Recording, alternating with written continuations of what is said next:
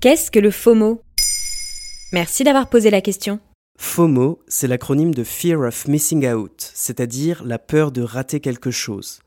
Une sorte d'anxiété sociale face à l'inquiétude de manquer un événement induisant une interaction sociale. Prenons un exemple. Après une semaine bien remplie, Lorraine passe son samedi soir chez elle, prête à se reposer devant Top Chef. Elle saisit son téléphone, fait un tour sur Instagram et voit les stories de ses amis qui semblent passer une excellente soirée. Quoi Mais c'est une blague? Je suis sérieusement en train de louper la soirée de l'année Voilà, la soirée de Lorraine est gâchée par son FOMO. On commence à entendre ce terme dès le début des années 2000 sous la plume de quelques stratèges en marketing. Mais c'est surtout à partir des années 2010 que l'usage de ce terme se répand. Des études estiment que 40% des jeunes dans les pays anglo-saxons souffriraient de ce mal. Cette peur n'est pas forcément récente, mais semble exacerbée par notre usage des technologies, notamment des téléphones portables et des réseaux sociaux qui poussent à la comparaison avec les autres utilisateurs.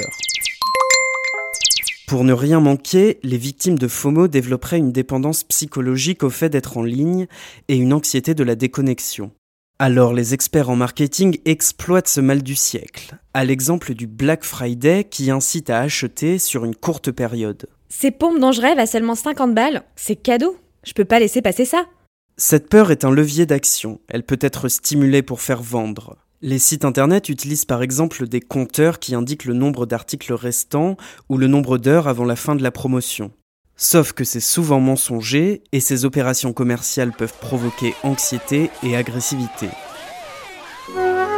En réponse, certains prônent le JOMO, Joy of Missing Out, un courant qui consiste à accepter de ne pas pouvoir être partout à la fois et conseille de choisir de provoquer les moments de déconnexion pour profiter de la vie. C'est le combat de Christina Crook dont la vie a changé quand elle a passé 31 jours sans Internet en 2012. On vit dans un monde rempli d'ordinateurs et d'humains. L'humain est meilleur.